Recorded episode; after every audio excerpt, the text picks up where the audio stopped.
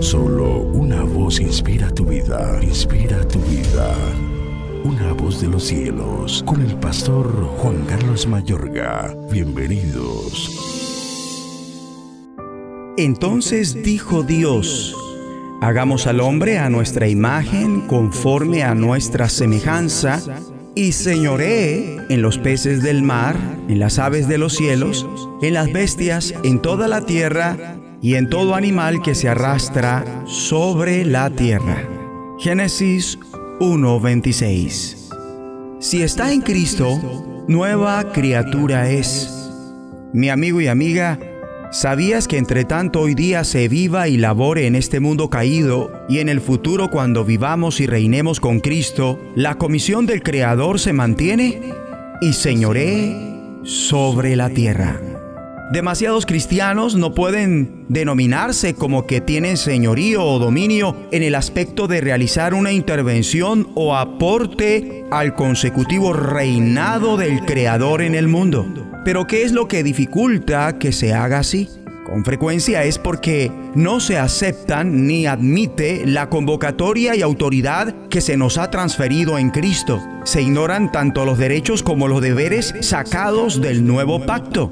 Escrito está, no que seamos competentes por nosotros mismos para pensar algo como de nosotros mismos, sino que nuestra competencia proviene de Dios, el cual asimismo nos hizo ministros competentes de un nuevo pacto, no de la letra, sino del espíritu, porque la letra mata, mas el espíritu vivifica. Segunda de Corintios 3, 5, 6. Puede ser que muchos creyentes, debido al temor de ser soberbios o engreídos, conjuntamente con la carencia de aceptación de nuestra valía en Cristo, han permanecido esclavos y despojados del hecho de su obra perfecta a favor nuestro. Qué tardo se ha sido para militar en lo que ahora somos en Cristo. Con todo, Él desea que cada uno disponga de lo que Él ha propiciado para nosotros a través de la redención. Es lamentable ver cómo con mucha dificultad y a duras penas los cristianos se determinan a asegurar lo que el Creador dice que somos siempre y cuando nuestro compromiso con Cristo sea total.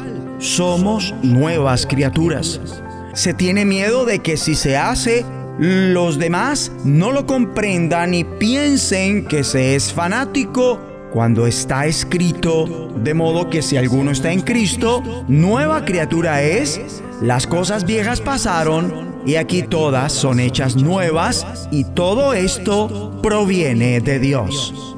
Esta realidad definitivamente no es un invento nuestro, ni mucho menos fanfarronerías por parte nuestra.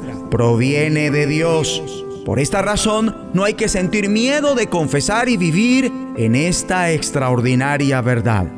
Ha puesto de manifiesto el Espíritu que esta nueva creación y por ende una nueva vida prevalece Dice en Efesios 1:7, en quien tenemos redención por su sangre, el perdón de pecados, según las riquezas de su gracia. En Cristo, ¿quiénes somos? Pues somos los redimidos. Así lo señala Abba Padre para los que son de Cristo. El postrer Adán nos redimió. Así pues, no solo somos nuevas criaturas creadas según Dios en la justicia y santidad de la verdad, sino que a su vez nuestra redención es definitiva. Hay que orar. Todos vamos a decir, Abba Padre, con tu ayuda ahora mismo y de manera definitiva reconozco y acepto mi llamamiento en Cristo